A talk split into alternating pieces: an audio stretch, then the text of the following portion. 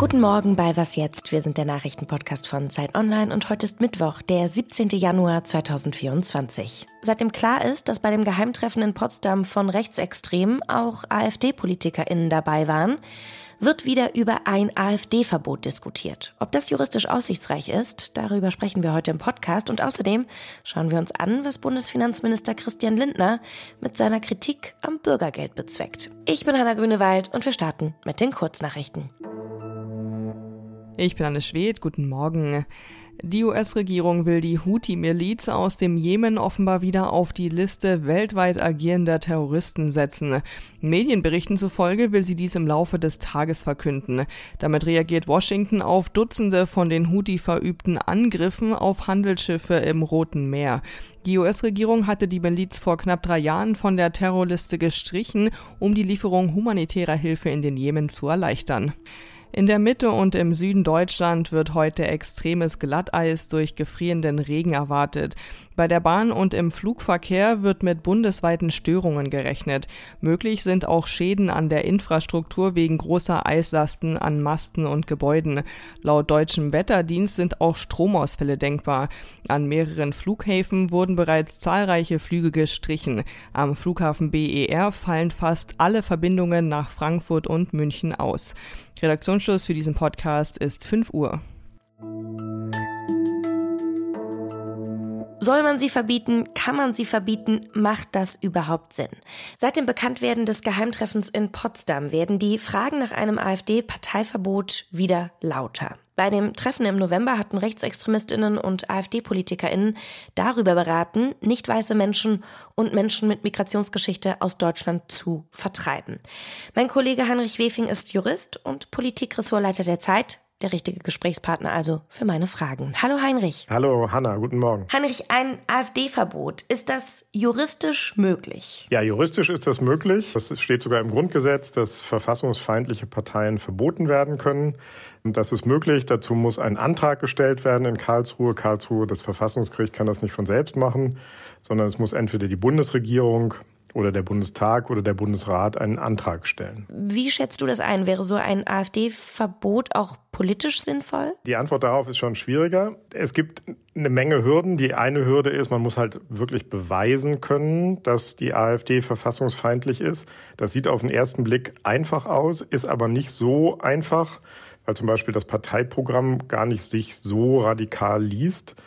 Und dann gibt es noch ein großes politisches Problem, das ist gar kein juristisches, sondern ein rein politisches Problem.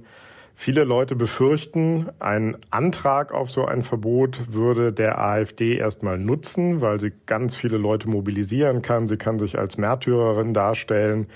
Der Effekt eines Verbotes würde aber erst sehr, sehr viel später eintreten. Also beim letzten Versuch, eine Partei zu verbieten, die NPD, hat es vier Jahre gedauert. Also vier Jahre lang könnte die AfD oder vielleicht auch nur drei, wenn es ein bisschen schneller geht, immer sagen, die anderen Parteien wollen uns kaputt machen und damit um Zustimmung werden. Das ist ein politisches Risiko. Und das zweite Risiko ist, dass am Ende Karlsruhe sagt, nee, äh, wir können sie nicht verbieten. Und dann haben wir echt eine Katastrophe. Es gibt mittlerweile eine Petition mit mehr als eine Million Unterschriften.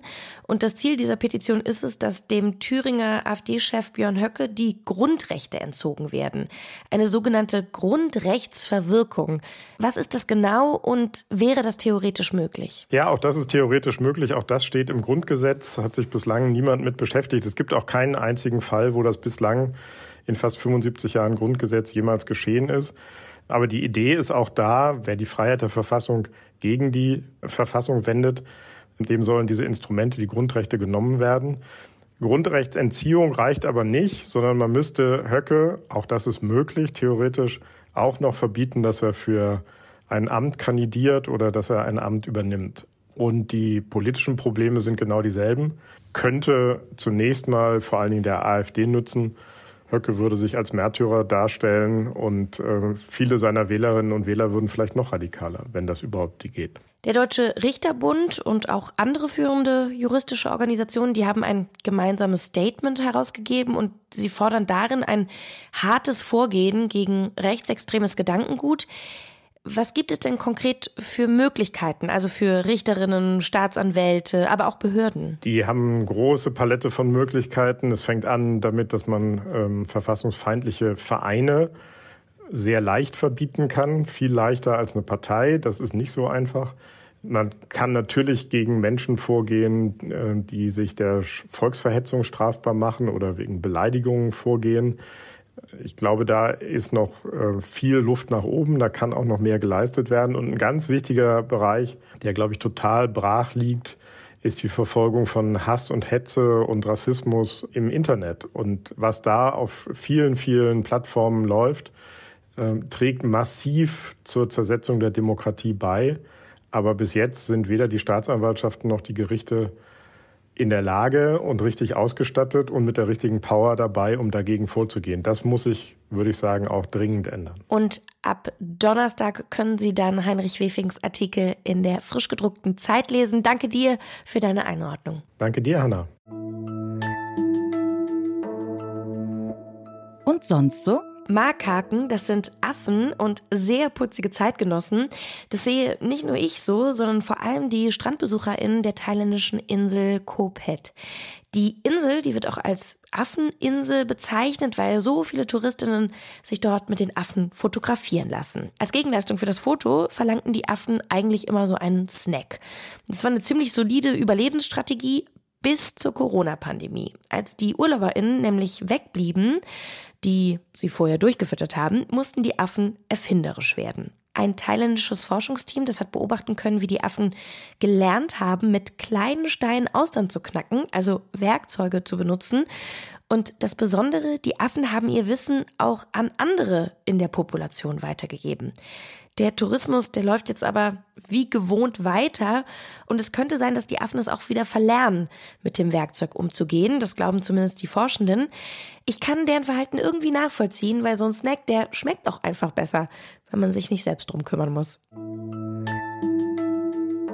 Es ärgert mich, dass ich vor Ihnen als dem fleißigen Mittelstand über Kürzungen sprechen muss während auf der anderen Seite in unserem Land Menschen Geld bekommen fürs Nichtstun. Erst am Montag hatte Lindner den Landwirtinnen und Landwirten das entgegengerufen. Angespielt hatte er damit auf die BürgergeldempfängerInnen.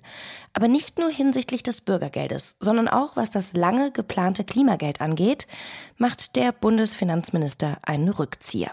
Mein Kollege Max Schieritz ist stellvertretender Politikressortleiter der Zeit. Er hat sich Lindners Rhetorik mal genauer angeschaut. Hallo Marc. Hi, hallo. Marc, wir haben es eben gehört, Lindner kritisiert vor den Bäuerinnen und vor den Bauern die BürgergeldempfängerInnen. Wohin will er denn mit seiner Kritik? Wäre es denn überhaupt möglich, das Bürgergeld zu streichen? Nicht so einfach auf jeden Fall. Es gibt ja die Höhe ist natürlich nicht, steht nicht in der Verfassung, aber in der Verfassung steht, dass der Staat das Existenzminimum sichern soll von Menschen. Das heißt, man kann auf jeden Fall nicht einfach so sagen, wenn jemand nicht arbeiten will, ihm komplett alles wegstreichen und ihm seine Wohnung kürzen. Dazu müsste man wahrscheinlich, gibt ein paar Ausnahmen, aber im Grunde müsste man die Verfassung ändern.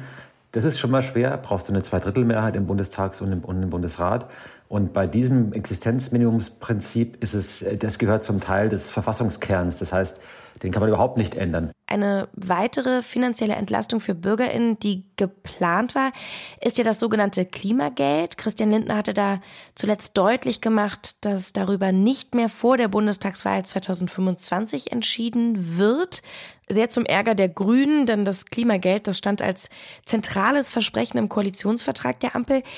Erklär uns das doch nochmal. Was soll das Klimageld eigentlich genau abfedern? Ja, die Idee ist, dass das Klimageld die Kompensation dafür ist, dass, um den Klimawandel zu bekämpfen, der CO2-Ausstoß verteuert werden soll. Also mehr Geld für Benzin, Gas und Öl. Äh, und als Kompensationsleistung sozusagen hätte man die Einnahme, oder war die Idee, die Einnahmen aus diesen gestiegenen Preisen den Menschen in Form eines Klimageldes pauschal bestimmte Summe pro Kopf oder Haushalt wieder zurückzuerstatten. Dann nämlich weiß ich, ich kriege 300 Euro im Jahr zum Beispiel oder im Monat. Und äh, wenn ich eben wenig CO2 verbrauche, dann bleibt mir mehr von dem Geld übrig, als wenn ich viel verbrauche. Das ist sozusagen ein Anreiz, der sozial ausgeglichen wäre. Das Problem ist jetzt aber, es gibt die technischen Voraussetzungen nicht, das Geld auszubezahlen. Also der Staat hat nicht die Kontoverbindungen seiner Bürger, kann das noch nicht, da arbeitet die Regierung dran. Das dauert aber, ein Problem. Und das zweite Problem, durch das Urteil des Bundesverfassungsgerichts und die Sparnotwendigkeiten ist eigentlich überhaupt auch nicht mehr genug Geld da für das Klimageld. Und aus diesen beiden Gründen äh, wird es jetzt eben verschoben. Und wie ordnest du jetzt Lindners Rhetorik politisch ein? Lindner ist ja ersichtlich unter Druck, die ganze Ampel ist unter Druck, es gibt diese Proteste. Und nach meiner Einschätzung ist die Entscheidung, jetzt die Bürgergeldempfänger, die ein bisschen ins Visier zu nehmen, hat eben auch damit zu tun, dass man da in gewisser Weise auch auf der Suche ist nach einem Schuldigen ähm, für, die, für die Lage, in, in der das Land, aber in der auch die Ampel ist, die ja mit dem Problem konfrontiert ist, dass im Moment es einfach nicht gut läuft, wirtschaftlich nicht gut läuft, einige der Projekte der Ampel nicht gut laufen und wie wir gerade diskutiert haben, eben zum Beispiel beim Klimageld, das ja auch nicht eines der prominenten Vorhaben war, ähm, dass man das eben nicht rechtzeitig hinkriegt und dass man deshalb ein bisschen versucht, ähm, einen Entschuldigen dafür zu finden und glaubt, den dann in den Bürgergeldempfängern gefunden zu haben. Vielen Dank für deine Einschätzung, Marc. Ja, danke dir. Und damit verabschiede ich mich für diesen Mittwochmorgen. Heute Nachmittag hören Sie hier meine liebe Kollegin Rita Lauter. Wenn Sie uns kritisieren, loben oder wenn Sie etwas fragen möchten, dann schicken Sie uns doch gerne eine E-Mail. Was jetzt der Zeitpunkt.de, das ist unsere Adresse. Ich bin Hanna Grünewald und ich wünsche Ihnen einen fabelhaften Tag. Machen Sie es gut und auf bald. Ich habe auch einfach weitergesprochen, als du weg warst. Ich habe den Satz vollendet.